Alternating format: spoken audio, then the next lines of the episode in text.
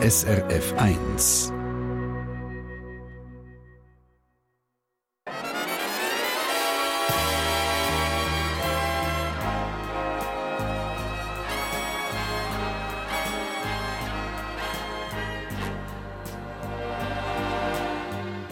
Persönlich.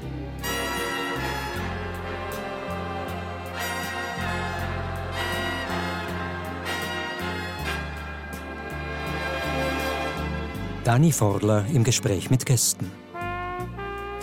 Einen schönen guten Morgen allerseits in allen Regionen der Schweiz und einen guten Morgen all denen, die uns irgendwo auf der Welt aus der Ferne zuhören. Die Sendung persönlich kommt heute live aus dem Kleintheater zu Luzern. Etwas haben meine heutigen Gäste schon mal gemeinsam. Der Mensch steht im Zentrum von ihrem Arbeiten. Karin Wenger hat in den letzten Jahren ganz viele Menschen in Extremsituationen wie Krieg, Terror, Protesten oder Naturkatastrophen Katastrophen erlebt. Äh, darüber hat sie während zwölf Jahren für Radio SRF aus Asien berichtet. Vor kurzem hat sie ihre Wohnung zu Bangkok geräumt und ist bereit für Neues. Nicht ohne zwischen den Kopf unter Wasser zu haben.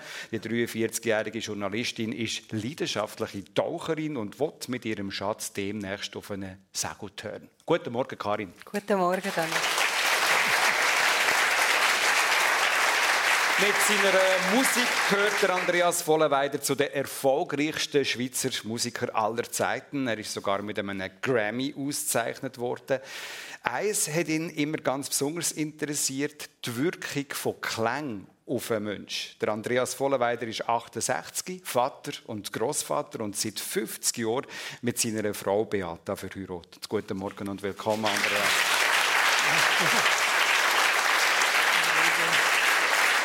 Ja, das Kapitel, das Kapitel Grossvater sein hat jetzt bei dir auch angefangen seit ein paar Jahren. Was ja. ist da für eine Welt aufgegangen? Wow, das ist krass. Man hat immer, also ja, sie haben alle immer gesagt, das sei so toll und so. Und ich habe immer gedacht, ja, ja, einfach. Ich bin ja schon dreimal Vater gewesen, und das ist irrsinnig berauschend und aber das ist nochmal ganz anders. Was? Ganz andere Dimension, weil man ist ruhiger in dem Alter, wo man Großvater wird meistens, hat sich das Leben ein bisschen beruhigt und man kann ein bisschen mehr eigentlich eintauchen in die Beziehung und, und einfach am Boden herumkriechen und, und mal die Welt einfach ein bisschen abschalten. Also tust du auch, neu die sieht man auch schnocken am Boden? Ah, ja, ja, ja, ja. Ich komme meistens nicht mehr so gut auf. das ist der Nachteil, wenn ich mal unten bin. Aber es ist irrsinnig, es ist wunderbar. Das Kapitel Großvater von Andreas Vollenweider, äh, Karin Wenger hat jetzt gerade das Kapitel abgeschlossen. Nach zwölf Jahren in Asien als Korrespondentin tätig gewesen, hast du jetzt deine Wohnung zu Bangkok geräumt. Was ist das für ein Los für dich, ein Kapitel abzuschließen? Wie emotional? Es war extrem emotional, weil die Zeit, die zwölf Jahre Asien, die haben mich natürlich wahnsinnig geprägt. Oder? Das ist, äh, sind fremde Welten, Welten, die mich sehr viel gelehrt haben. Und das jetzt abzuschliessen, ähm, bei mir sind es nicht reale Kinder, sondern und auch keine Grosskinder, sondern Bücherkinder, die dann daraus mhm. entstanden sind. Und jetzt da anzukommen, ja, es war emotional. Es ist du hast Bücher geschrieben zum Abschluss von diesen zwölf ja. Jahren. Und ich glaube, das ist wirklich auch so ein bisschen wie Gebären, oder? Also, ja, ja. ja, ja. Du bist ja, du bist ja überhaupt eigentlich dein ganze Leben immer wieder im Ausland unterwegs gewesen. Was ist Heimat für dich? Gibt es das noch? Oder gab besonders? Also so der Boden zum können reisen und wirklich all die Abenteuer erleben, das ist schon die Schweiz. Ich glaube, wenn ich den Schweizer Boden nicht hätte, dann hätte ich auch gar nicht so können fliegen wahrscheinlich und hätte mich gar nicht so traut in die Abenteuer Aber dann schafft man sich überall Heimat. Also überall, wo ich war, habe ich meine Heimat wieder neu geschaffen, weil am Ende ist Heimat in einem drinnen, oder, wo man mitnimmt und, und immer wieder neu schafft. Und Heimat, die Leute, die man lernt können. Heimat sind Freunde, ja. Heimat äh, sind Beziehungen, sind Menschen. Ja. Was ist Heimat für dich, Andreas? Ja, das würde ich auch so, so sagen. viel gereist ist? Ja, das würde ich auch sagen. Also, es gibt kaum einen Fleck, wo ich nicht irgendwann einmal mein meine, meine, meine Haare aufgestellt habe. Sowieso aber, komisch, wenn du ohne bist. Es hat mir das ja, Gefühl, die sind angewachsen. Oder? ja. Aber äh, es ist schon so, dass man eigentlich die Heimat mitbringt, äh, im Idealfall, wenn man mit sich in einer, in einer guten, äh, guten Beziehung ist und aber vor allem eben Menschen. Mhm. Die machen es aus. Du hast Kinder, haben wir vorher gehört. Mhm. Äh, wie war das, gewesen, wenn du ständig unterwegs bist als Musiker? Auf der ganzen Welt und daheim sind noch Kinder. Oder, das ist eine grosse Herausforderung. Wie hast du das in Erinnerung? Ja, ich, wir haben eben das ein bisschen anders gelöst. Also, glücklicherweise habe ich eben schon, wo die Kinder gekommen sind, äh, die, als erste gekommen ist, habe ich schon bereits so viele Jahre, 20 also Jahre, Tournee gemacht, intensivst. Ja. Und dann ist es okay gewesen, dass ich dort einfach zurückgeschraubt habe, massiv ja. zurückgeschraubt habe. Ja. Und gar nicht mehr eigentlich auf die ausgedehnten, für viele Jahre, nicht mehr auf die ausgedehnten Aber du bist schon noch unterwegs gewesen. Schon, aber ich habe dann gemerkt, ich bin mal in New York auf der Straße äh, gelaufen und da hat das Telefon, das erste Handy, quasi so einen Koffer mit einem, mit einem Hörer, mit einem Kabel, hat geläutet und mein Sohn Sebastian war am Telefon und hat mich gefragt, ob er darf, äh, die Schublade mit den Süßigkeiten aufmachen und Süßigkeiten rausnehmen. Und ich habe irgendwie äh, gefunden, das soll er doch mit der Mutter besprechen. Und habe einfach gemerkt, Long Distance äh, Parenthood ist, ist irgendwie nicht, keine gute Lösung.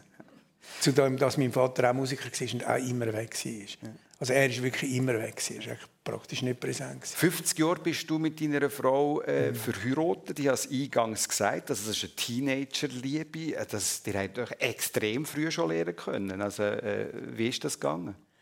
Ja, eben, das sind die 70er Jahre, Anfang 70er Jahre, wo man einfach irgendwie wirklich einfach keine Grenzen gekämpft hat und wenn man den Gefühlen können nachgehen, das ist so toll gewesen.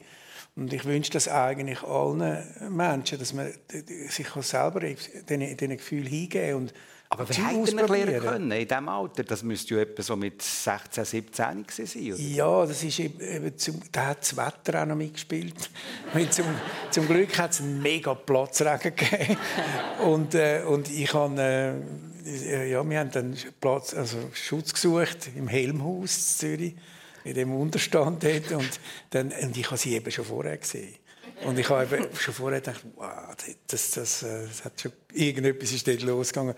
Und dann hätte ich es noch fast vermasselt. Weil sie hat mich auch noch spannend gefunden, aber dann habe ich die Flöten ausgepackt. Ich habe damals noch Flöte gespielt, nicht, nicht äh, Harfe. Und dann habe ich natürlich mich auf die Flöte konzentriert und nicht auf sie. Also du hast ihr etwas vorgeflötet? Ja, ich wollte sie verzaubern mit den Zauberflöten, oder? Und nachher ist das, ist das, äh, hat sie sich kurz äh, zurückgezogen und da habe ich gewusst, jetzt muss ich mich um sie kümmern. Da Flöte wieder ja. Aber ist das immer noch so rom romantisch bei euch, dass du vorflötelst und nach Hause... ja, ich habe dann angefangen Harfe spielen und jetzt, wenn, ich, wenn sie mir muss helfen, die Harfe einladen, sagt sie immer, es war ja besser gewesen, damals, als du nach Flöte gespielt hast.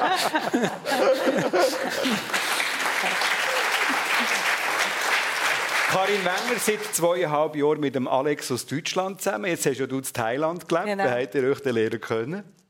Auf einem Tauchboot. Ähm, wir waren beide zusammen auf einem Tauchboot auf Borneo. Mhm. Und ich habe ihn gesehen und gedacht, fest, fest, fest, junger Mann. Ja. Ja. Und er war schon am Reisen und ja, dann hat so sein so Sander ergeben. Ja. Und ich habe dann gedacht, naja, ich wohne in Bangkok, er wohnt in Bayern. Ja. Das können wir jetzt gerade vergessen. Und dann hat er aber sofort einen Flug gebucht und ist wieder gekommen. Und ich habe dann schon gedacht, ui, das geht jetzt aber gerade ein bisschen gar schnell. Ja. Und habe dann gesagt, ich möchte jetzt mal so ein bisschen dieses natürliche Habitat kennenlernen in Bayern und bin ihn dann besuchen im Februar 2020, weil er hat gerade alles aufgeben, Job und, und Wohnung. Und also du hast ein bisschen brennen Ich habe ein bisschen, ich habe ein bisschen Schiss bekommen, genau. und dann bin ich ihn besuchen mit dem So ist die Idee, oder? Packen gerade Flöten ja, und ja, genau. spielen. Auch in Bayern sind so. und ja, dann bin ich dann dort übergeflogen. Ich habe gedacht, zwei Wochen gehe ich mal dorthin, gehe mal das Rosenheim anschauen, wie das ist und seine Mutter kennenlernen. Ja. Ja, und dann ist Corona gekommen und die Grenzen sind zugegangen und wir sind in seiner Einzimmerwohnung gesessen und ich habe elf Monate nicht mehr zurück auf Thailand. dann, ja, elf dann, Monate in der Einzimmerwohnung? Ja, nein, die war eben schon gekündigt. Er ja. hat auch wieder auf mich gelassen. Er hat einfach ja. gekündigt. Und ähm, genau, dann sind wir dann elf Monate sind wir so umgetingelt. Also Bayern, Dann sind ja die Grenzen zu der Schweiz ist auch zu gewesen. Irgendwann ist es wieder aufgegangen, sind wir mal in die Schweiz gekommen. Aber habt ihr eigentlich schon gut probiert für den Segeltörn, den ihr vorhabt? Ja, also, ja. Die jetzt, so jetzt einen auf Peter Reber machen und mal ein bisschen durch die Karibik gondeln mit dem Wind. Ja, also dort ja. fangen wir mal an, haben wir jetzt gesagt, weil in der Pan die Pandemie war ein absolut riesiges Geschenk für mich und das eine, was wir dann gelernt haben, also irgendwann sind wir dann zurück auf Thailand und dann haben wir angefangen zu segeln. Weil wir haben uns dann auch nicht mehr getraut, rauszugehen. Und dann gesagt, ja gut, jetzt fangen wir einfach an zu segeln, jetzt machen wir etwas. Dann haben wir die ganzen Segelpröves gemacht. Und ja, jetzt gehen wir segeln. Und eben tauchen, oder? Das und ist also tauchen. dein Ding, genau, oder? Die Unterwasserwelt. Genau. Unterwasser, Oberwasser. Was macht das mit dir? Das ist so, irgendwie so die Natur, Urkraft, Gewalt, wo man sich einfach damit verbinden kann. Und das Tauchen ist einfach, das Tauchen ist einfach unglaublich, oder? Man taucht ab, man lässt los, man hört nur noch seinen Atem. Man kann nichts mehr sagen, das ist super. man kann nichts mehr sagen. Ich weiß nicht, ich habe doch ein bisschen Mühe. Andreas, wie siehst du aus? Also mit dem Tauchen, ich tauche gerne, aber nicht im Wasser. wo, Sonst wo immer überall. In jede Situation tauche ich gerne ein. Ja. Voll, ich schmeiße mich drin rein. Aber unter Wasser habe ich irgendwie einfach ein bisschen Schiss. Also das hat damit zu tun, dass man nichts mehr richtig hört, oder? Du als ja, man hört Fischli schon. Ja, ja. Hörst du? Okay. Also man da buh. Ja. Schon? Okay. Ja, ja. ja, ja. ja, ja. Das, das müsste ich jetzt nicht haben. Ich habe es ein paar Mal probiert. Gehen wir doch am besten mal ein bisschen zurück in die Zeit, Andreas Vollenweider, und, und rollen auch die Karriere ein bisschen auf. Also der große Durchbruch, hast du mir gesagt, der ist eigentlich 1976 passiert, wo du Harfe spielend im Garten gesessen bist und ein Telefon gekommen ist. Was ist da passiert? Ja, also ich habe äh, vorher schon relativ viel Konzerte gemacht mit einer Gruppe, die heißt Poesie und Musik. Aber ich habe noch nicht Harfe gespielt und äh, dann irgendwie, äh, irgendwann habe ich angefangen mit dem und dann äh, und das andere ist eher ein bisschen, äh, ein bisschen ausgelaufen, das andere Projekt und habe ein bisschen ausprobiert und dann hat mir eben äh, jemand von der Agentur Good News angerufen, das sei ein eine, eine Vorgruppe von, von der John Armour Trading, eine super Sängerin aus Amerika. Äh, sie ausgefallen, ob ich würde kommen und, und, und, äh, und im Kongresshaus und spielen. Und da habe ich gesagt, ja, ich habe gar keine Band, ich habe nichts, ich habe kein Projekt jetzt gerade, ich bin noch am ja. Entstehen, es ist am Entstehen. Dann habe, habe ich gesagt, nein, nein, ich kann, ich kann das nicht. Also du hast ein bisschen Respekt gehabt, mit der Harfe allein auf eine ja, Bühne zu gehen? Ja, ich bin noch nicht ready habe ich ja. gefunden. Ja. Und dann hat meine Frau dann zu mir gesagt, ja, jetzt hast du zwei Möglichkeiten. Entweder du, wir haben noch in Männedorf gewohnt, äh, entweder du bist der Beste in Männedorf West, oder du gehst ein bisschen weiter raus. Zum Beispiel auf Zürich. und dann hat, hat, sie mich irgendwie so können überzeugen, dass ich, äh, also sie hat gefunden, du musst es probieren. Also sie hat den Mut ja, zugesprochen. ja, ja, sie hat mir wirklich einen, einen kleinen Schub gegeben. Und wie ist denn das der Abgang in diesem Kongresshaus? Das war eben super, gewesen, weil ich habe, das ist eben eigentlich eher ein Pop-Rock-Musik, die John Armour gemacht hat.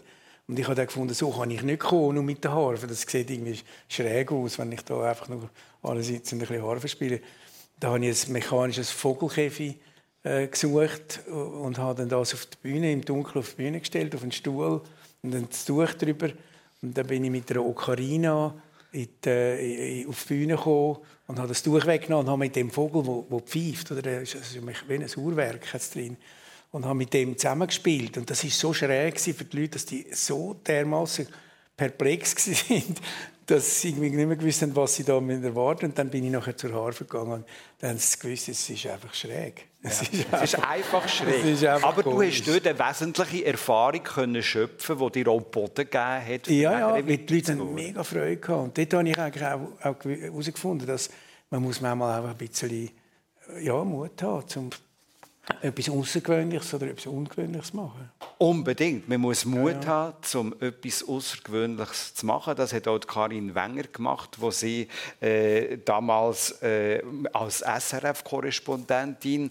wo eigentlich noch grün ist äh, hinter den Ohren im Radiobusiness äh, nach Neu-Delhi gegangen ist und dort äh, berichtet hat für Länder in einem Gebiet von Afghanistan bis Malediven mit Ja, also das hat Mut gebraucht, das zu machen? Ja, wenn wir jetzt bei genau. diesem Stichwort bleiben Ich bin glaube einfach ein bisschen verrückt gewesen. also dass ich das gemacht habe, ein, ein bisschen irr irgendwo durch und ein bisschen naiv Naiv, wahrscheinlich. habe ich ja, sagen, ja, irgendwie oder? ein bisschen naiv, weil sie haben mich gefragt damals für Südasien und ich habe gedacht, super, das mache ich, unterschrieben den Vertrag und ich bin aber noch nie in Asien gewesen, und Radio habe ich auch nicht machen. Also ich habe ja vorne geschrieben. Ja. Mit was für Gefühl fliegt man denn so ab in so ein Abenteuer? Ah, Also zuerst äh, hatte ich eine riesige Vorfreude und dann wirklich, als dann der Container kam, ist, dann hat mich dann echt Panik gepackt. Also Ich Container, um deine Sachen Genau, zu also schicken? es waren nicht so viele damals noch. Ich bin ja dort immer auch ein bisschen nomadisch unterwegs. Gewesen. Und dann ist der gekommen und wusste, jetzt gilt es ernst. Und dann habe ich also ein paar Nächte nicht mehr geschlafen. Und dann bin ich aber angekommen und es war so ein unglaubliches Puff. Gewesen. Dann musste ich einfach müssen funktionieren und dann ist die ganze Panik und Nervosität, es hat gar keinen Platz mehr gehabt. Da hat man gar keine Panik mehr können haben. Aber das ist richtig, das haben wir richtig verstanden. Du hast eigentlich von dieser Gegend noch keine Ahnung. Eigentlich darf man das gar nicht sagen, ja. Ja, ich habe es jetzt auch gedacht, du ist- bist jetzt also auch noch mutig. Ja. Aber so, wenn ich dich einschätze, hast du dir das sehr schnell erarbeitet. Ja, ich habe dann Wien für, also ich habe natürlich zuerst schon sehr viel gelesen, Ja. Aber Bücher sind das eine, das Leben ist das andere, oder? Ja. Und ich habe dann, ich bin einfach gereist wie wahnsinnig und das, Und das ist, der, das ist der Punkt, den du jetzt gesagt hast. Bücher sind das eine, das Leben ist das andere. Und du bist dort mit in ein, wie du beschrieben hast, chaotisches Mm. Ja. Leben gekommen. Auch ein schwieriges, schon rein klimatisch, nehme ich mal an. Ja, ja. Äh, Neu-Delhi ist jetzt auch nicht gerade äh, Bergluft, was Mm, nein, bietet, oder? nein, das ist also. Luftverschmutzung und so. Wie hast du das erlebt? Ja, also im ersten Jahr hatte ich wirklich alle möglichen Tropenkrankheiten, gehabt, Dengue, Fieber und alles, was man so haben kann. Und Delhi ist schon ein bisschen anstrengend. Also eben Im Sommer hat es 50 Grad, im Winter ist es kalt und die Häuser kann man nicht heizen und. Und dann gibt es die wunderschöne Zeit zwischen ihnen, aber da ist die Luft einfach so schlecht, dann kann man eigentlich auch nicht raus. Also es ist eher anstrengend, aber ich bin dann eben, ich bin viel reisen und ja, das hat es Und so wie das tönt, muss man da sehr gut können improvisieren in einem solchen Alltag. Permanent, permanent, ja. Jetzt ein Aber ich, Beispiel vielleicht? ja, also das Internet zum Beispiel, das ist eine, eine riesige Sache. Das hat wahrscheinlich Wochen gedauert, bis das mal funktioniert hat. Oder ich hatte zum Beispiel einen Wassertank auf dem Dach oben. Und wir hatten auch Affen, gehabt, die regelmäßig gekommen sind. Dann haben sie wieder den Wassertank aufgeschoben, dann ist das Wasser weg. Gewesen. Dann muss man wieder schauen, dass man wieder Wasser hat. Also ja, man ist schon immer ein bisschen dran. also, ja. Der Wert von der Improvisation ist für dich, Andreas Vollenweider, ein ganz, ganz wichtiger. Wenn er jetzt vielleicht auch ein bisschen in einem anderen Bereich liegt, als jetzt gerade Affen, die den Wassertank abschrauben oder aufschrauben. Das ist jetzt eines der wenigen Sachen, die ich noch nie erlebt habe. nein, nein, die Improvisation ist ich, schon äh, durch meine Familie. Mein Vater war auch Musiker, Organist. Und bei der Orgel ist Improvisation eigentlich ein Teil auch von der Ausbildung. Dass man Improvisationen, improvisieren muss über ein Thema. Und für, er hat mich schon sehr inspiriert diesbezüglich. Er hat mir immer gesagt, du spiel äh, das, was, was die Literatur, äh, die klassische Literatur, aber das kann auch jeder spielen, oder? Aber, aber Ja. spiel das, was, was aus dir rauskommt. Weil erstens lernst du viel über Musik und aber auch viel über dich selber äh, kennen. Also das, Aber jetzt, äh, um konkret zu werden, wenn du Konzert gegeben hast, da kannst du nicht einfach improvisieren. Da muss ja ein klarer Plan vorliegen. Du hast ja eine Band und das Ja. muss ja irgendwie, die müssen ja ein bisschen wissen, was durchgeht. Oder wie ist denn das? Oder das stelle ich mir sonst sehr anstrengend Ja. vor, mit dir musizieren. ja, es ist in der Tat, das würden wahrscheinlich alle be, be, bestätigen, aber nur bis man eigentlich entdeckt hat, was wieder spannend das kann sein. Es schwankt immer zwischen totaler Improvisation, das ist total frei, also ohne irgendetwas abgemacht zu haben, was eben dann wirklich spannend ist. Äh, ich habe das schon mit ganzen Orchester gemacht und das ist fantastisch. Ja, es ist wirklich, die haben das äh, nicht für möglich gehalten, dass das nachher, ein, wenn alle total gut hören und irgendwie in einen, in einen äh, quasi in einen magischen Raum hineinkommen, Also ohne Plan. ohne, ohne gar nicht. Ich habe nur Zeichnungen gemacht, und die, aber die hätten irgendetwas können heissen. Also das ist mehr ein Trick. Soll ich gerade sagen, jetzt wird es schräg. Ja, ja, es ist immer ein bisschen schräg, wenn ich dabei bin. Ja. Aber äh, das andere ist thematische Improvisationen. Das ist eigentlich das, was wir häufig machen. Dass man ein Thema hat, wo aber ganz locker ist. Und, und das kann man auf hunderttausend verschiedene Arten kann man das umsetzen. Das ist auch eine Form von Improvisation. Da hat es einfach gewisse Strukturen, die kann man verlassen und wieder zurückkommen. Aber es sind, thematische Sachen, wo aus dem besteht eigentlich die Musik, die ich mache. Und das ist natürlich Gegenwart pur. Das ist Gegenwart pur. Und das ist eben etwas vom Interessantesten, was die Musik kann bieten kann. Wir sind ja, unser grösstes Problem ist ja, dass wir immer überall sind in den Gedanken. Mit mhm. unserem Verstand gehen wir in die Vergangenheit meistens. Viele Leute leben vor allem in der Vergangenheit oder in der Zukunft. Und Vergangenheit ist Erinnerung und Zukunft ist Projektion von einer möglichen äh, Vergangenheit oder Gegenwart. Mhm. Aber in der Gegenwart sein, ist man eigentlich so sehr selten. Das ist man eigentlich meistens in, es gibt schon Situationen im Leben, wo man das hat. Eine zum Beispiel ist, ist, äh, ist die Sexualität, die Liebe, also der, der, der intensive ähm, äh, Affekt. Und das andere ist Musik. Mhm. Mit Musik, ein Ton, der gespielt worden ist, äh, den hört man nicht mehr. Ein Ton, der noch nicht gespielt ist, hört man nicht. Und die Musik ist, findet im Jetzt statt und bringt einem ins Jetzt. Ganz fest. Und das ist so eine kostbare Erfahrung, wenn man sich fallen lässt in die Musik. Ich glaube aber auch, wenn man sich wahrscheinlich fallen lässt ins Leben, oder? Und im das Moment, ist, und da, wo man wirklich, also es, ich glaube, es ist nicht nur die Musik, oder? Es nein, ist irgendwie auch das Leben. Eben darum auch in der Liebe, im, im, im Liebesakt, lässt man sich fallen, sonst macht es überhaupt keinen Sinn. Und das ist nur ein, ein Beispiel, also sich fallen lassen, das ist, aber eben, das braucht Mut. Und der, es ist, kommt uns irgendwie wie zu wenig, dem, in dem sind wir wenig zu wenig... Äh jetzt braucht auch ein Instrument, wenn man jetzt musikalisch das so ausleben Du spielst Klavier, gell, Karin? Ja, das ist auch um die Welt gereist. Das Klavier, Klavier genau. hast du jetzt immer, immer noch? Ja. Ja. Du hast jetzt immer noch das Bank, hast es du mir ist gesagt. das Warten auf mich im Bank. Aber, aber ist das denn noch, spielt das noch richtig ja, ja, mit also dieser ganzen Hitze und diesen ganzen ja, Man muss ab und zu mal Stimmen lassen, aber ja. es, es, spielt schon noch. Es und spielst spielt, du auch so improvisiert und im Jetzt, wenn wir das gehört haben von Andreas Ich wünschte mir, ich könnte das. Du spielst nach Noten? Ich spiele nach Noten und manchmal ein bisschen improvisiert und manchmal auch gar nicht. Also jetzt in den letzten Jahren ist das Klavier schon ein bisschen zu kurz gekommen, weil es sind immer viele Reisen gewesen, aber es ist Musik, Musik ist schon ein ein zentraler Punkt, um einfach wieder zurückzukommen, mhm. bei sich anzukommen und auch in schwierigen Situationen, oder? Mhm. Also, Eben, also was äh, die Harfe für Andreas Vollenweider ist, dass sie natürlich die Reportagen und auch die Reisen, die du gemacht hast als Korrespondentin, Karin Wenger, äh, zum Beispiel, ich habe es schon angesprochen, Afghanistan, oder? Da wissen alle, um was es geht, wenn ich jetzt das Land erwähne, Terror, Krieg. Du bist dort auch äh, im Einsatz gewesen, mit der US-Armee mit gegangen. Das ist mir noch eine verrückte Geschichte. Kannst du uns kurz mal äh, erzählen, wie das war, was das für ein Leben war und warum du das überhaupt gemacht hast? Mhm. Also ich habe mich recht lange dagegen gesträubt, weil ich dann gewusst habe, wenn ich, ich bin sonst immer unabhängig in Afghanistan unterwegs einfach mit Übersetzer, in möglichst alten Toyota Corolla, zum Teil unter Burka, einfach, dass man wirklich nicht auffällt. Ähm, mhm.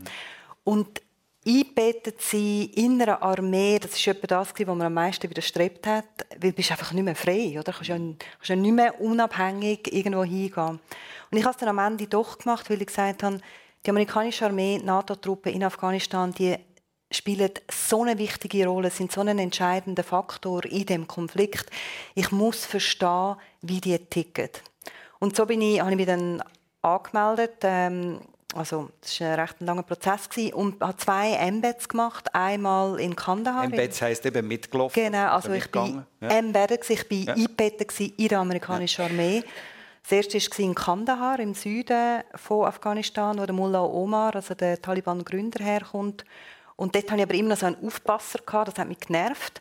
Und das Zweite haben gesagt, tut mich einfach so weit weg wie möglich auf eine ganz kleine Basis, irgendwo auf so einen Außenposten. Und das war dann äh, super gewesen. Und dort hat wirklich auch Musik für mich eine zentrale Rolle gespielt, weil Armee ist langweilig. Äh, also wir haben so oft einfach gewartet und es hat immer Pläne gegeben, die ständig wieder umgeschossen worden sind. Es ist aber auch sehr gefährlich gewesen, oder? Als ich in Kandahar angekommen bin, sind gerade 500 Gefangene aus dem Gefängnis ausgebrochen. Und es hat äh, Beschüsse von der Schule und man hat nie richtig gewusst, oder, wo ist Gefahr. Äh, wie lebst du mit dem? Also Entschuldigung, wenn ich unterbreche, aber das nimmt mich jetzt schon Wunder. Wenn du, wenn du nicht weißt, also wenn du hast sicher auch Haufen Schauplätze gesehen, wo Bomben mm. losgegangen sind, wo, wo Blutspuren vielleicht noch waren. Wie lebt man mit dem? Ich glaube, auch da gibt es wahrscheinlich wirklich Parallelen zum Andreas und seiner Musik, oder? Einfach in dieser Situation sein. Angst gehört auch zum Leben. Mhm. Und entweder wir rennen ständig davon und suchen nur eben die schönen und lustigen Momente, oder wir ertragen sie einfach. Sie gehört einfach dazu und wir tragen sie. Und was ich gelernt habe, ist, mir einfach immer wieder Inseln schaffen. In diesen Momenten vom Stress, von der Konfliktgebiet. Und da hat eben mhm. Musik wirklich eine zentrale Rolle gespielt. Und Heimat, wo man sich selber gibt. Also am Abend mhm. auf der Basis in meinen Schlafsack kriechen und Rachmaninov hören. Und sich so die eigene Welt, die eigene Heimat wieder erschaffen, oder? Um, um sich können für einen Moment einfach zu ergehen. Also fast ein bisschen abzusichern auch. Emotional, Emotional, ja. ja Weil vieles, was ja draußen passiert, können wir eh nicht kontrollieren. Und ja. wenn du in einem Konfliktgebiet bist, ja, musst du auch einen gewissen Fatalismus mitbringen, oder? Also ich, kann nicht, ich weiß nicht, wo die nächste Bombe losgeht. Und eben, wenn ich unabhängig unterwegs war, dann bin ich möglichst äh, lokal unterwegs gewesen. Wie gesagt, eben in alten Autos mit äh, Burka, wenn nötig, dass man mich einfach nicht sieht. Die Entführungsgefahr war eine grosse Gefahr. Gewesen. Ja. Aber vieles ist aus unserer Hand, oder? Und, und da muss man auch eine gewisse Blockade, also man muss die Angst auch ein bisschen blockieren und sagen, Du hast gesagt, äh, einsteigend in diese Thematik, du wollen, äh, probieren zu verstehen, wie die Soldaten, wie die mm. Armee-Geschichte funktioniert. Mm Hast du das verstanden? Absolut. Also ich habe einfach vor allem verstanden, wieso der Krieg nie, nie gewonnen werden kann. Und das war 2011 und 2012 mm. Also ich habe dort natürlich, wenn man mit den Offizieren geredet hat, die haben immer gesagt, nein, nein, wir sind auf dem richtigen Weg, oder? Aber ich bin immer mit einem Platoon unterwegs, also mit Fußsoldaten, wo mir ganz andere Geschichten erzählt haben. Mhm. Und nur schon, also äh, es gibt ganz viele äh, Momente, wo ich denke, ah, darum geht es nicht. Also ein Moment, den ich mich erinnere, da sind wir auf Patrouille in Kandahar mit diesen panzerten Fahrzeugen, die Soldaten von Kopf bis Fuß bewaffnet mit Helm und Schussweste und alles und und haben ausgesehen wie Aliens, wirklich haben ausgesehen wie so Außerirdische in einem Gebiet, wo sie gelandet sind. Und es hat keinen Bezug zu diesen mhm. Menschen. Es hat keinen Bezug zu diesen Leuten. Und man kann ein Volk nicht äh, gewinnen mit Waffen und mit Kontrolle oder mit Geld. Oder? Das ist dann das Dritte, was probiert haben, einfach so viel, das sind Milliarden sind ja rausgehauen worden. Und das geht nicht. Das geht nicht. Die SRF-Korrespondentin Karin Wenger hier in der Sendung persönlich auf SRF 1 zusammen mit dem Musiker Andreas Vollenweider. Äh, Andreas, äh, ich finde das noch ein, spannender Punkt. Die Karin hat gesagt, Musik hat ihre doch im Schlafsack, wenn sie Musik gelost hat, eine gewisse Sicherheit, äh, wenn ich das hm. richtig sage. Ja, meine äh, Insel. Äh, ja, genau, eine Insel, ja, voilà. Ja. Eine Insel. Äh, was fasziniert dich an der Wirkung von der Musik? Ja, es ist eben das, äh, also für mich ist, muss ich immer wieder so formulieren, es ist, Musik ist wie ein Vergrößerungsglas oder ein Fenster ins, ins Innere, wo ja eigentlich der wesentliche Teil ist von uns Menschen. Wir, wir sind zwar fantastisch mit unserer Motorik und allem, äh, aber wir, wir sind eigentlich vor allem seelische Wesen das können wir nicht, äh, wenn wir das manchmal nicht wettet, weil wir natürlich auch dort massiv verletzt werden Aber wir, wir sind es eigentlich. Und äh, Musik hat die Möglichkeit, so eine Insel äh, herzustellen. Das ist also wirklich äh, ja, etwas wo, wo, von, der, von der entscheidenden Kraft von der Musik. Und wir brauchen das. Wenn wir uns nicht um das kümmern und nicht Momente schaffen, wo wir wo wir auch nicht studieren über die Vergangenheit oder die Zukunft, sondern wirklich im Jetzt sind und, und da eine andere Art von Wahrnehmung und, und, äh, und Bewusstsein entsteht, dann, dann gehen wir unter. Wir, wir können nichts Neues schaffen. Wir können, wir können keine Kräfte, neue Kräfte mobilisieren. Wir brauchen die Ruhepause. Hast du das Gefühl, Aber, wir sind ein bisschen am Untergehen in unserer Gesellschaft diesbezüglich? Ich, nicht nicht nur. Es ist beides eigentlich. Es ist, es ist einfach so, wir, wir müssen kämpfen, damit es besser wird. Alles ist irgendwie verbunden mit einer Form von Kampf. Aber also eine friedliche Form von Kampf im Idealfall. Aber wir, wir müssen klar das Dunkle studieren, den Schatten studieren und genau wissen, was vorgeht. Das ist durch deine Arbeit wird da natürlich äh, wahrscheinlich viel zu wenig wertgeschätzt, um zu zeigen, wo ist die äußere Grenze vom Dunklen, wo, wo, wo die Menschen Sachen, ähm, ja, Situationen schaffen, die katastrophal sind. Und das muss man alles ganz genau beobachten. Aber entscheidend ist, was macht man nachher mit dem? Dann muss man sich umdrehen und ganz klar äh, sich bekennen zu den positiven äh, Möglichkeiten, die man hat. Und die hat man ganz viel von denen. Und positive Signal, wo die Natur zum Beispiel gibt. Wir brauchen den Nahrungsmoment. Wir müssen den, den Teil von uns ernähren. Ja, da kommt mir zum Beispiel jetzt heute Morgen spontan gerade in den Sinn der Gesang von Vögeln. Ja. Hat für mich jetzt auch so eine Wirkung, wie du beschreiben ja, also der Neruda hat mal ein ganz schönes, ich kann nicht das ganze Gedicht, aber, aber ein Teil ist, wenn der, wenn der letzte Vogel tot ist, stürbe der Mensch an der Einsamkeit seiner Seele. Und das habe ich ein extrem schönes Bild gefunden. Äh, und es ist wirklich so, wir müssen uns, uns wir müssen Nahrung suchen, die wo, wo, wo positiv ist, um richtig gut in den Kampf fürs Gute äh, wir, sind, wir sind schlechte Kämpfer, weil wir geschwächt sind und deprimiert sind. Und ja, das ist eine Bedingung. und ich glaube, das bedeutet ja auch, dass wir auch den Blick auf das richten oder Wir haben ja auch immer die Wahl. Also auch, ich meine, auch in Afghanistan, natürlich, da ist ein großer Konflikt und es ist ein Krieg. Aber das Land hat auch unglaubliche Schönheit. Oder? Mhm. Also die Berge, das ist etwas vom Schönsten, was ich je gesehen habe. Die Gastfreundschaft von diesen Menschen, das ist etwas vom Herzlichsten, was ich je gesehen habe. Und ich glaube, wir haben wirklich auch die mhm. Wahl, wo man den Blick darauf richtet. Und ja, also ich könnte jetzt da noch ausholen, aber... Ja, ja. In der Sendung persönlich geht es ja auch immer ein bisschen darum, wo kommen die Persönlichkeiten her? Was hat sie prägt? Natürlich gibt es da ganz viele Punkte. Also jetzt sind wir vorher bei der Musik gesehen, im Alltag, äh, was sie für eine Wirkung hat. Aber eine Prägung hat zum Beispiel auch, wie man aufgewachsen ist. Karin Wenger, du bist äh, mit einer älteren Schwester zusammen bei der Mutter in Bassersdorf in einem Wohnblock aufgewachsen. Deine Eltern waren ganz früh schon getrennt. Äh, du bist offenbar schon, du hast eingangs mal gesagt, kurz vor der Zeinnachrichten, so ein bisschen wild veranlagt. Du bist heimlich geritten zum Beispiel. ja, genau. genau. Also ich habe immer sehr gerne Tiere und immer auch und Ross natürlich ganz speziell. Und wir hatten eine Koppel vor dem Wohnblock und das Gute war, im Sommer, es war natürlich schwer verboten, dort zu gehen, aber im Sommer hat es zwei Bäume mit viel Laub und meine Mutter hat vom Balkon nicht auf die Koppel gesehen. Und dann bin ich dort hoch und bin auf die Ross gekrasmet und bin dann durch die Koppel galoppiert und einfach im richtigen Moment haben wir abkumpen, oder? bevor dann die Mami das vom Balkon aus. ja, das ist, äh, ja. Wie schlimm war die Schule für dich? als jemand, der doch noch ein bisschen Zug hat? Ja, also ich habe immer sehr gerne gelernt, ah. aber Schule habe ich recht mühsam gefunden, weil man auch so viel so Zwang hat. Man muss so früh aufstehen und dann hat man so einen Stundenplan und man muss das lernen und das lernen und es wird einem alles immer so vorgegeben.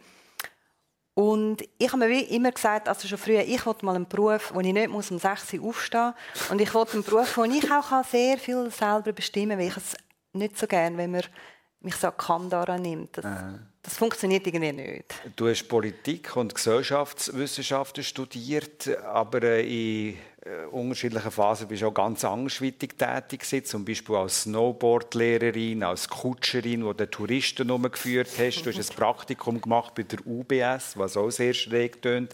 Also, ob das ein Urplan ist, dass du immer wieder neue Welten musst oder willst entdecken Ein Urplan Karin Wenger? Ich glaube es ja. Also was mich immer gezogen hat, ist um die Grenzen selber zu spüren und entdecken und die Grenzerfahrungen zu machen. Und ich glaube, das andere ist wirklich auch, ich habe glaube wirklich so eine tiefe Sehnsucht nach Leben in, in, in der ganzen Form und in der ganzen Farbenpracht. Mhm. Ähm, Und bin darum auch immer wieder in diese extremen Situationen gegangen. Also ein, das eine ist Konflikt, aber das andere ist jetzt auch eben segeln. Das wird ja, ja, grossartig. Oder? Schon nicht also, für alle, ja. Und tauchen, oder? Andreas Vollenweit. Äh, du glaubst, dass jeder einen Urplan hat im Leben. Wieso? Also es ist natürlich ein grosses Thema, auch das könnte ich, äh, könnten wir lange darüber reden. Also, der Urplan, jede Existenz hat einen Urplan. Und der Urplan ist eigentlich perfekt. Der, der sieht vor, dass, wir, dass, dass jede Existenz eigentlich in ihrer Bestform kann, kann blühen Und auch wir Menschen haben einen, einen Urplan. Nur wird der meistens, also wenn jetzt also zum Beispiel ein, Samen, ein Baum, der Samen von einem Baum, äh, der, der, hat eigentlich vorgesehen, das Programm in dem, ähm, in dem Samen, dass der Baum gerade und schön und groß und fruchtbar und alles und wunderbar äh, ist. Und wenn er es nicht ist, ist es nicht im Urplan drin, sondern es ist Störfelder von außen, zu viel Wasser, zu wenig Wasser, zu viel Wind, zu wenig Wind, schlechte Erden oder so. Es, es, und das ist eben das, was, was ich finde, wir sind in einer Situation, wo wir immer wieder müssen uns an dem Urplan orientieren, wo auch uns perfekt, stark, gesund und, und, und glücklich vorsieht. Und wenn wir es nicht sind, wenn wir eben uns, wenn wir nicht probieren, uns zu wehren gegen das, was ist, sondern probieren, das wieder stark zu machen, was in uns innen ist, was positiv ist, und bei dir jetzt ganz viele äh, positive Sachen, die extrem stark müssen sein. Ich weiß von dir, dass du praktisch, äh, wenn es irgendwie gegangen ist, gar nicht in die Schule gegangen bist. Du hast die Schule gar nicht mögen. Also ja, ja, noch eine nein, Stufe schlimmer, als jetzt sie es gesagt hat, Karin, also das, das, muss ich sagen, das ist, weil ich ja ziemlich älter bin als du. das wäre heute nicht mehr möglich, was ich ja. damals. Äh, also du hast nur geschwänzt eigentlich? Ich habe eigentlich praktisch immer geschwänzt. Und ich habe, ich habe es irgendwie angebracht, dass, dass wenn ich in die Schule gegangen bin, dann zwischendrin, ich habe dann irgendwie gespürt, so irgendwie, jetzt müsste ich vielleicht wieder mal mich zeigen. dann bin ich so in, in, in einer Selbstverständlichkeit in der Bank gesessen und dann habe ich immer im Blick der Lehrer gesehen, dass sie sich jetzt gerade fragen, ist jetzt der gestern da gewesen? Habe ich jetzt den gestern gesehen oder nicht? Und meine Eltern haben zweimal müssen von antraben, aber heute wäre das, wäre das natürlich nicht mehr. Aber wenn du nicht in die Schule gegangen bist, was hast du gemacht? Fragt ja. natürlich da. ja, also ich bin einfach, ich habe einfach, äh, damals schon bin ich drogensüchtig gewesen, schon als ganz kleines Kind. Was bist du? Drogensüchtig. Meine Droge war Neugier. Ich wollte einfach alles wissen. Ich habe alles kennenlernen. Ich habe, ich habe jede Maschine, jedes Ding, der Fotoapparat von meinem Vater, ich habe alles auseinandergenommen. Ich wollte wissen, wie kommt die Foto dort rein. Also das Bild, das nachher ein Foto gibt. Und ich, ich, meine Neugier war so viel stärker gewesen und so viel... Ja, dir die Schule nicht können Nein, befriedigen? Nie. Nie. Es tut mir leid für die Lehrer, die Armen, ja, wenn ich das muss sagen, aber es war eine niederschmetternde äh, Bilanz, die ich ziehen musste. Du hast es einfach selber müssen machen. Ich kann es so salopp sagen. Ja, ja. Also es gibt ja heute den, Be den, Begriff intrinsisches Lehren, oder? Und das ist das was ich eigentlich zum Glück kann dürfen erleben. Das Intrinsische ist von dir selber aus, aus dir selber aus ein Interesse wecken und und und und äh, der Begriff Lernen, educere, heißt ja hervorheben, ja. Äh, der latinische Begriff. Und das, da muss ja etwas drin sein, das man, sonst kann man ja nicht vorher äh, rausheben. Und das ist, äh, also das Extrinsische ist das, was von außen kommt. Das ist ein normaler Schulbetrieb. Und das Intrinsische ist, sich orientieren an den Kräften, die in einem innen äh, wachsen. Ich behaupte jetzt mal, Karin Wenger, du hast wahrscheinlich auch das Wesentliche im Leben so gelernt, mm. wie wir jetzt gerade ja, beschrieben das, haben. Äh, absolut, ja. Mm. Und, und bei mir war es auch immer so, gewesen, also, wenn ich das Gefühl habe, ich verstehe etwas nicht, dann, dann hat das bei mir wirklich dann so den Antrieb geweckt, um zum Wählen mehr lernen. Also ich habe zum Beispiel bei der NZZ das Volontariat gemacht vor vielen, vielen Jahren, glaube 2003. Und die NZZ hat mich damals in Nahen Osten geschickt auf eine Recherchereise. Und ich bin heimgekommen und ich musste einen Artikel schreiben über den Nahostkonflikt. Und ich hatte so ein schlechtes Gewissen, gehabt, weil ich gewusst habe, eigentlich ist das, das geht gar nicht, oder? Nach zwei Monaten, äh, zwei Wochen. Und dann habe ich mein letztes Studienjahr, habe ich dann zum Glück, da hatte ich noch gute Professoren, gehabt, äh, habe ich dann auf Birzeit ins Westjordanland mhm. verleiht, weil ich einfach gesagt habe, ich muss das an meinem eigenen Körper auch spüren, was es das bedeutet. es kann nicht, im, es kann nicht nur nein, Wissen sein, nein, oder? Ja. Nein, ich bin sehr, also du wahrscheinlich mhm. auch, oder? Sehr stark einfach übers Spüren, übers, übers Erfahren, Erleben ähm, lerne ich, genau. Und ist der bei dir auch mit der Musik so gesehen, Andreas? Oder Ja, bist ja. du so, äh, sozusagen ein Wunderkind? Ja, Nein, nein. gesagt, dein Vater war Organist, gewesen, also auch Musiker, gewesen, als er dir quasi das gegeben hat und du bist ein Wunderkind, das jetzt einfach nur hat können flöten und spielen und machen. Nein, es, es ist eben, Wunderkind würde ja Talent und Begabung vor- voraussetzen. Und ich bin eigentlich, lehne den Begriff total ab. Ich finde, das ist ein völlig falsche, falsches Bild gibt das. Ich, für mich gibt es keine Begabung oder, oder Talent, für mich gibt es Befreiung. Von diesen, eben der, diesen Ressourcen, die wo, wo in einem hinein sind. Und, und ich bin einfach, mein grosser Vorteil war, dass ich nicht behindert worden bin in meiner Neugier und in meiner, meinem Wunsch, diesen, diesen Sachen nachzugehen und so die, die, das Wissen zu meinem eigenen machen. Also deine Eltern haben dich nicht behindert. Die haben Ja, ja, ja. ja wohl wissend, dass du die Schule schwänzt. Nein, ich bin nicht ganz Eben. sicher. Also, also, mein Vater hat es nicht interessiert, weil es, es ist nicht um Musik gegangen. Bei ihm ist nur alles, was um Musik gegangen ist, ist, Okay. ist toll gewesen. Mit ihm hat man spielen, wenn man wollte kommunizieren mit ihm. Äh, Und meine Mutter, ich glaube, hat es auf eine Art geahnt, aber sie ist schaurige, eine Liebe und, und, und, und so ein bisschen naiv. Und hat es wahrscheinlich, ja, ich bin auch ziemlich trickreich.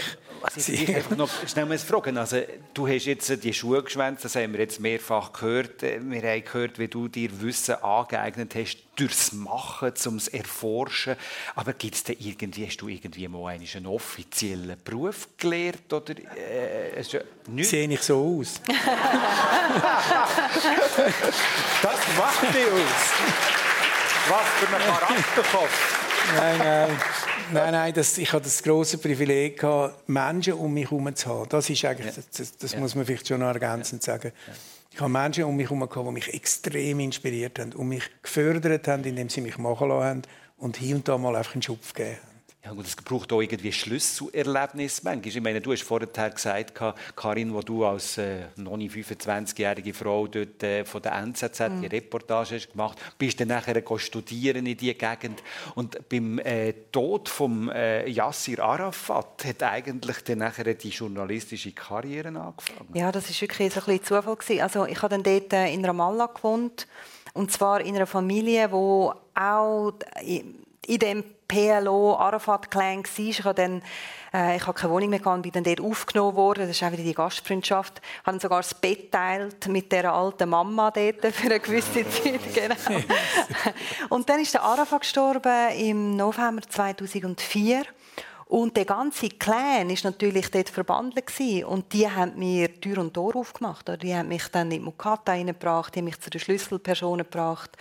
Und so habe ich dann angefangen als freie Journalistin damals zu arbeiten, also mit dem, mit dem Tod von Arafat, genau. Gut, und äh, bist heute sehr erfolgreich in deinem Beruf als Journalistin, erfolgreich im Beruf als Musiker, Andreas Vollenweider. Erfolg kann ja schnell auch mal kippen. Gerade jetzt äh, in diesem Musikbusiness. Also, ich meine, du bist jetzt nicht per se der Rockstar.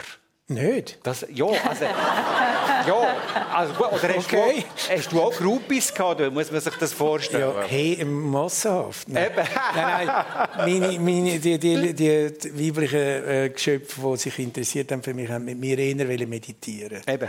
Ja, ja, ja. Das ist eine sehr äh, beruhigende Aber du bist mit Situation. einem so einem Grammy ausgezeichnet worden. Meines Wissens äh, gibt es sonst niemanden im Schweizer Musikschaffen, der einen Grammy gewonnen hat. Ja, also es hat ein paar Schützenabzeichen, wie wir dem gesagt haben, hat es gegeben. Aber das muss ich ganz ehrlich sagen, das repräsentiert ja eigentlich nicht wirklich einen Wert, äh, wo, wo uns, uns jetzt wichtig ist, Ja. im Sinn ganz persönlich, weil das sind ja nicht, ist nicht das Publikum. Aber du haben hast schon einen schönen Jury- Platz bekommen bei euch daheim. Die Wie? Auszeichnung. N- Also, nein, ich muss ehrlich sagen, ich habe sie mal gebraucht als Hammer.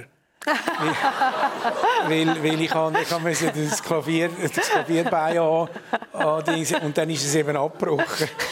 Da spüren wir jetzt die wirklichen Werte, die er hat im Leben. Aber ich habe gesagt, Erfolg kann ja auch kippen, gerade wenn man äh, sehr erfolgreich ist. Oder? Also ich gehe mal davon aus, dass da auch Plattenfirmen mit im Spiel waren, die wollen, Ja, irgendwie ja, den ja. Vollenweider noch ein bisschen besser vermarkten, kommerzieller machen. Ich weiss, ich habe gelesen von einem Moment, wo man die hat so äh, von Stylisten hat wollen einkleiden Und das geht nicht, oder? Also das ist einfach ein, hat einen höheren Unterhaltungswert gehabt. es war eine Comedy gewesen. Also die haben mich da bei wie, wie heißen die Motor ESC. Ja, nein.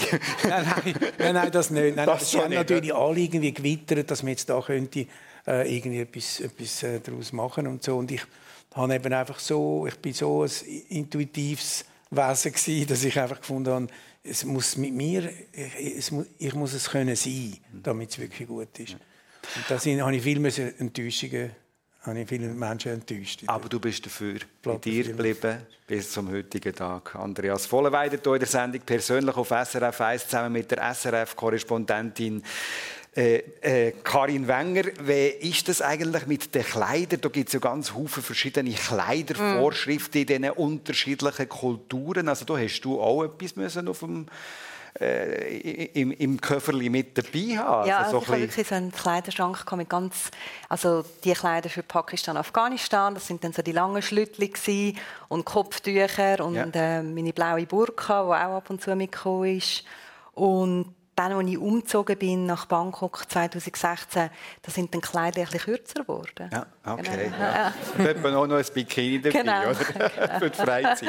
Ja. Du hast ja immer Menschen in absoluten Extremsituationen auch erlebt. Du hast äh, Bücher jetzt auch gemacht über solche Menschen. Du hast sie begleitet mm. über viele, viele Jahre. Mm und hast irrsinnige, spannende Geschichten zusammengetragen und auch Erfahrungen gesammelt. Es ist jetzt nicht möglich, dass wir hier die auslegen aber kannst du uns gleich schnell noch mhm. sagen, was dort die Idee war und wie ja. du überhaupt wieder an Leute hergekommen bist, ja. die irgendein besonderes Schicksal haben erlebt Also ich habe ja Newsjournalismus gemacht, aber eben auch sehr viel Hintergrundberichterstattung und ich habe wirklich so es hat mich ein bisschen gelangweilt, nur den Newsjournalismus zu machen und ich habe mich immer gefragt, das ist wirklich die grundträgende Frage für die ganzen Bücher, die drei.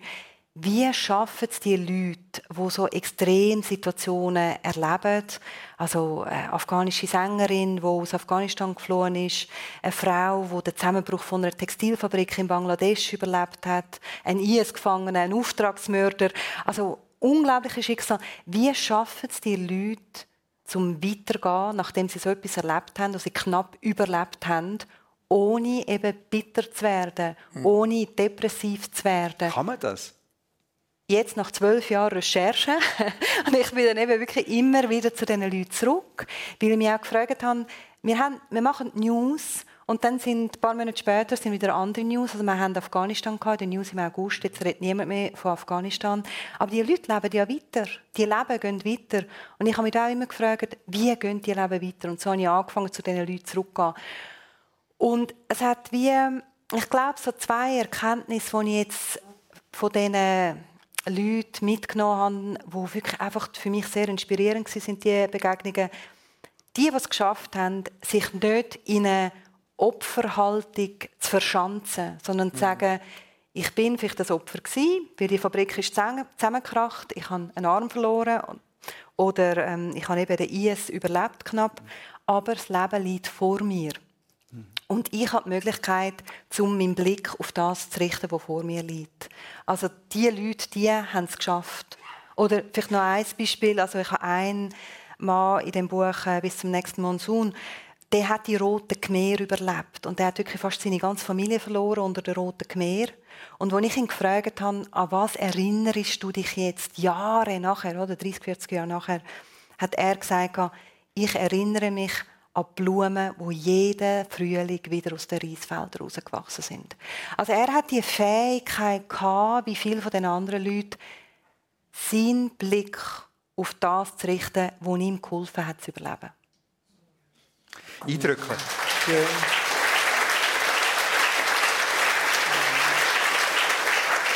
Und es geht irgendwie auch ein bisschen in die Richtung, die wir auch schon angesprochen haben, nämlich die Fähigkeit haben oder entwickeln, im Hier und Jetzt zu sein mm. und nicht ständig nur zurückzuschauen. Oder wie siehst du das, Andreas Vollenweider? Wie, wie, wie schaffst du es, Positives durchs Leben zu gehen? Es gibt ja so viel Schlimmes um uns herum.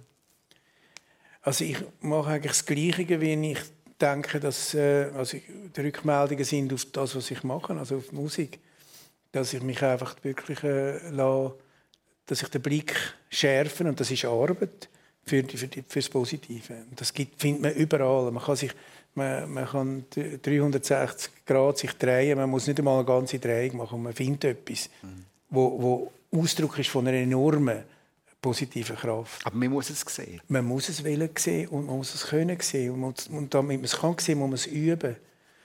Und das schönste Feedback für mich ist, ist eigentlich über die 40 Jahre, oder, wo wir jetzt die Musik machen, sind wirklich also unglaublich viele Rückmeldungen. Also Tausende, Zehntausende oder noch mehr, von meistens Menschen in grossen Krisen, wo, wo durch die Musik irgendwie äh, über die, die Ecke gefunden haben, die Insel gefunden haben, wo sie haben sich wieder können irgendwie restaurieren und wieder irgendwo eben den, den Blick wieder finden. Und das sagen jetzt, dass äh, die Soldaten, die Tschernobyl haben müssen aufräumen, haben mir geschrieben, dass sie am Abend in der Baracke die Musik hören ähm, weil sie wissen genau, sie werden das nicht überleben, aber sie hören dann auf dem Kassettchen die Musik, dass sie nicht den Verstand verlieren, oder, also dass sie, nicht, dass sie das können weitermachen können. Und andere Kriegsgebiete aus Jugoslawien oder, oder im Irak, die, die, die Briefe sind unglaublich motivierend auch, dass, dass es funktioniert, wenn man es wirklich anwendet. Die Insel baut, es funktioniert. Ich wünsche euch beiden die Motivation, dass die immer wieder ganz, ganz stark auf euch kommt, dass ihr die Wertschätzung auch könnt erleben könnt, die könnt erleben in eurem Alltag. Danke vielmals für die sehr persönliche, gehaltvolle Stunde. Andreas Vollenweider und Karin Wenger. Danke vielmals. Seid ihr dort Gast im Kleintheater zu Zenzee. In der Sendung persönlich euch einen schönen Sonntag. Danke fürs Zuhören und Wiedersehen.